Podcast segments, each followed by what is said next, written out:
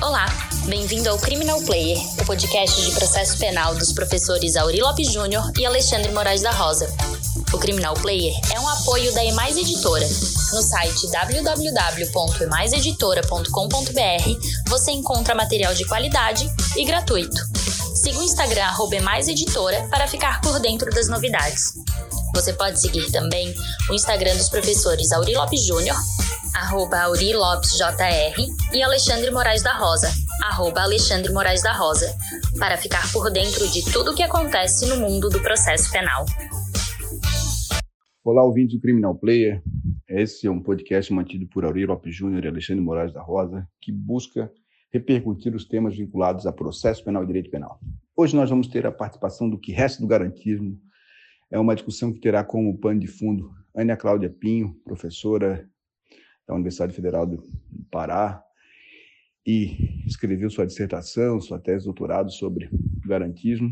Além do que, Adrian Silva, que foi um de seus pupilos, um orientando da professora Ana Cláudia, com o qual tenho maior respeito e admiração, tive a oportunidade de falar, de fazer uma participação no livro do Adrian sobre garantismo. Então, nós vamos ter agora uma participação dos dois sobre uma leitura atualizada do garantismo e como isso se constitui no contexto atual brasileiro, em que há um patente recrudescimento da lógica, não só do direito penal, como de interpretação. Diz aí, Adrian. Salve, meu grande e querido amigo Alexandre. Que grande satisfação, prazer e honra receber o teu convite para participar deste episódio do Criminal Player, discutindo o que resta do garantismo, de modo muito particular e especial, em sendo ao lado da minha querida e eterna orientadora, uh, Ana Cláudia Bastos de Pinho. Bem, então, sem maiores delongas, já partindo para o enfrentamento do questionamento que tu propões, é, eu encaro a pergunta, o que resta do garantismo, basicamente sobre atualidade né, desta reflexão teórica, em particular da sua melhor reconstrução, que é exatamente aquela realizada uh, por Luigi Ferraioli né, no direito e razão. É, como tu bem antecipastes na tua introdução, o garantismo foi objeto das minhas reflexões científicas ao longo do mestrado, quando eu fui orientado pela professora Ana Cláudia, e escrevi a dissertação exatamente é, me debruçando sobre essa literatura e sobre a realidade brasileira e, em particular, a realidade do meu estado, que é o estado do Pará.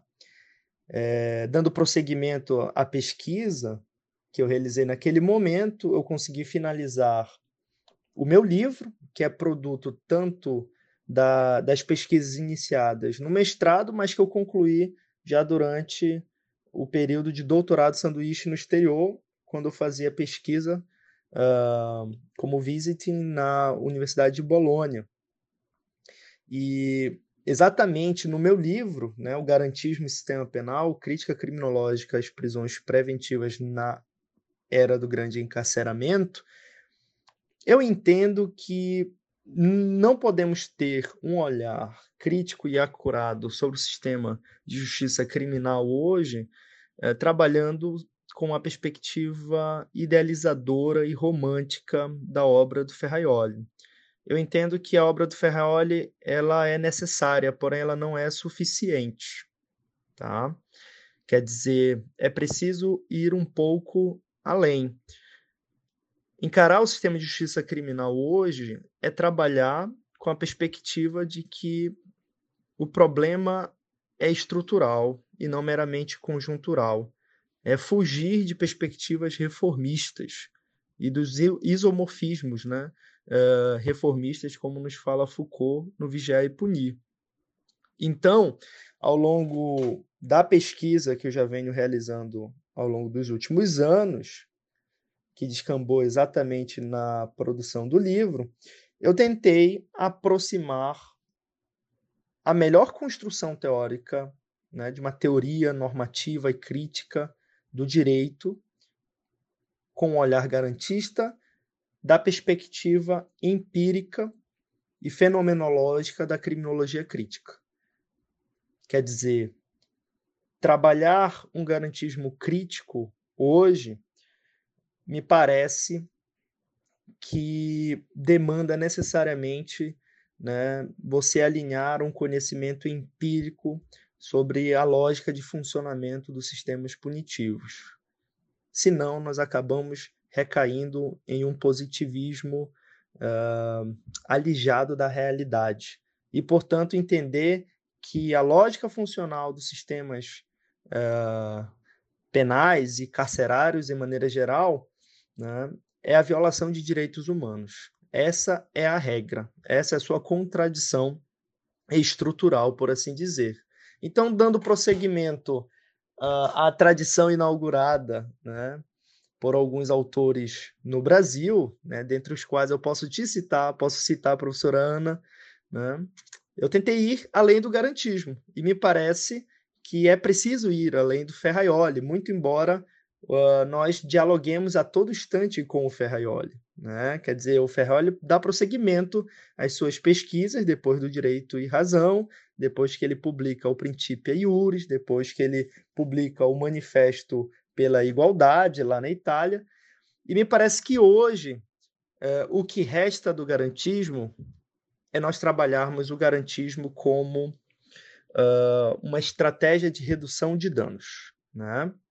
Quer dizer, um garantismo enquanto a melhor ferramenta dogmática aplicada nos estreitos limites do processo penal, como uma forma de, partindo do pressuposto de que a lógica de funcionamento uh, do sistema de justiça criminal é a violação de direitos humanos, tendo trabalhado, portanto, com um produto de uma seletividade penal, né, que desde processos de criminalização primária e secundária acaba atingindo uma parcela uh, muito clara né, da, da sociedade de maneira geral, operando por vieses e por variáveis de raça, classe e gênero, possa funcionar como um mecanismo de concretização de direitos e garantias fundamentais e, portanto, naturalmente enfrentando todo tipo de lógica inquisitorial ainda persistente né, no processo penal,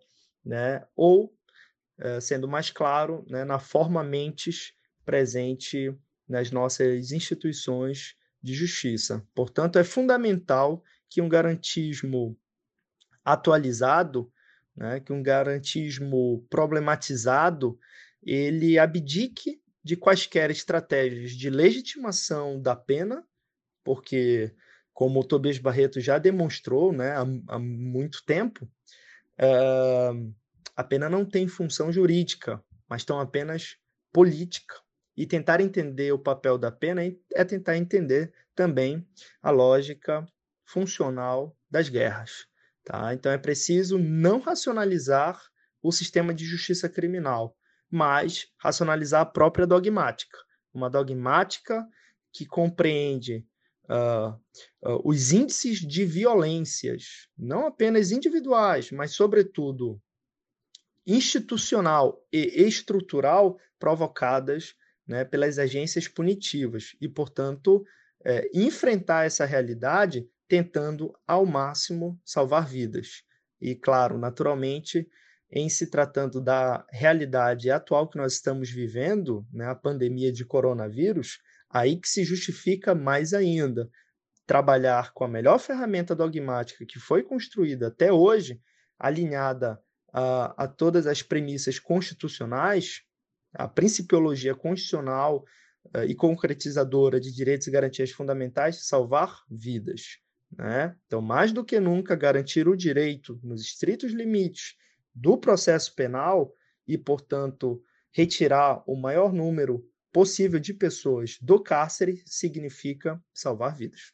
Bem, então sendo assim, eu te agradeço imensamente pela oportunidade, pelo suporte e agradeço também a todos, né, os teus ouvintes, todos que nos acompanham aqui e passo a bola imediatamente para a minha querida Ana. Oi, meu querido Alexandre, um beijo muito carinhoso para você e para o Auri. E meus parabéns a vocês por manterem esse podcast incrível que é o Criminal Player. E te dizer que eu estou muito honrada e muito feliz com o convite de poder bater um papinho com vocês hoje. E com o Adrian, que como você já mencionou há pouco, foi me orientando no mestrado no programa de pós-graduação em Direito da Universidade Federal do Pará, para tentar te responder essa questão né, que tu nos colocas, o que resta do garantismo. Mas se você me permitir, eu gostaria de mudar um pouquinho o foco da tua pergunta, talvez dar um passinho atrás. É, eu não sei se a gente pode se perguntar sobre o que resta de algo que nunca aconteceu. É, o garantismo simplesmente não aconteceu no Brasil. Então, não é bem o que resta, mas o que falta. É como se a gente se perguntasse do que resta das promessas não, cumpri não cumpridas do constitucionalismo. Né? Porque, como o próprio Ferraioli fala em textos de algum tempo, o garantismo nada mais é do que a nova face do constitucionalismo. Então eu gostaria de começar com uma reflexão mais ou menos por aí. Muito embora o Ferraioli proponha uma, uma teoria alargada do garantismo, e isso ele o faz, sobretudo no Principia Iuris e em outros textos dele decorrentes, é, no sentido de propor um garantismo, além do garantismo penal, que é o que a gente mais conhece, mas um garantismo patrimonial, um garantismo social, um garantismo civil e inclusive um garantismo internacional, tanto que recentemente ele publicou, agora por ocasião da pandemia, um texto no qual ele fala de um constitucionalismo planetário, né, quando ele propõe um modelo de garantias global é, então, muito embora é, isso seja uma realidade, eu gostaria de focar um pouquinho na questão criminal, tendo em vista o objeto da nossa conversa, e dizer que, do ponto de vista do direito e do processo penal, o garantismo praticamente é é uma teoria que fala para países de constituição rígida como o nosso e que, no núcleo liberal dos direitos fundamentais, propõe uma limitação ao poder punitivo, nada mais do que já consta do artigo 5 da Constituição da República. Portanto, é, desde esse ponto de vista, nenhuma novidade. A questão é, como eu falava há pouco, Considerando que a Constituição aqui não é levada a sério e que nós temos uma tradição, e nisso o Adrian está coberto de razão, extremamente autoritária no que diz respeito ao poder punitivo, é, realmente é muito complicado a gente esperar, seria até utópico, seria aí sim ingênuo esperar que uma teoria que propõe limitação ao exercício do poder de punir fosse bem recebida aqui no Brasil. Realmente não foi. Eu costumo dizer em alguns escritos meus, já escrevi isso, que o garantismo é o convidado que entrou pela porta dos fundos. Né? Você sabe muito bem, Auri também. O garantismo chega aqui e fica encastelado nos bons programas de pós-graduação. Você mesmo trabalhou garantismo na pós-graduação, eu também, tanto no mestrado como no doutorado, e tantos outros colegas nossos que trabalham seriamente garantismo, mas ficou ali, né, ficou circunscrito a boas dissertações e boas teses de doutorado. É, isso não foi para a graduação, né, não se espalhou, dificilmente você encontra um, um, um, projeto num curso de graduação em Direito no Brasil em que a obra de Luiz Ferraioli seja, é, é, enfim, consultada, seja ensinada aos alunos, muito embora ele seja um autor que, do ponto de vista da teoria do direito, pode ser perfeitamente equiparado a, enfim, a Hans Kelsen, a, a Hart, a Bobbio, ele é um dos grandes nomes da teoria do direito contemporânea, aliás, é bom que se diga isso, Ferraioli não é um penalista, Ferraioli não é um processualista, Ferraioli não é um criminólogo, Ferraioli não faz dogmática jurídico-penal. Ferraioli é um teórico do direito que usa o campo penal como um campo absolutamente privilegiado para mostrar aquilo que ele deseja, que é exatamente a questão da tensão entre as liberdades de um lado e o poder do outro. E, como desde já de Montesquieu a gente sabe disso, o poder de punir é terrível, então, obviamente, o campo penal ele é um locus muito, muito privilegiado para mostrar essa tensão. Então, meu amigo, isso gera uma situação bastante inusitada aqui no Brasil, é, no sentido de criar uma ideia absolutamente falsa de que quem é garantista é alguém que defende a impunidade. E é preciso que a gente coloque aqui os pingos nos is, né? É, tem gente até que acha que Ferraioli é um abolicionista. Veja você, quer dizer, Ferraioli é um justificador do poder punitivo. Ele, inclusive, faz uma, uma crítica bastante séria e contundente aos modelos abolicionistas. Então, é preciso que fique muito claro que o garantismo não tem nada a ver com impunidade. Pelo contrário, o que existe na teoria do garantismo jurídico penal é a adoção de um sistema de garantias em que o Ferraioli apresenta isso por meio dos axiomas, né, dos dez axiomas de direito penal e processo penal, e que, resumindo, nada mais é do que punição com racionalidade, ou seja, com respeito às regras do jogo democrático, com respeito aos princípios constitucionais que dizem respeito ao poder de punir, tanto aqueles que se direcionam ao direito penal, o princípio da ofensividade, da materialidade da ação, da legalidade estrita, etc., como aqueles que se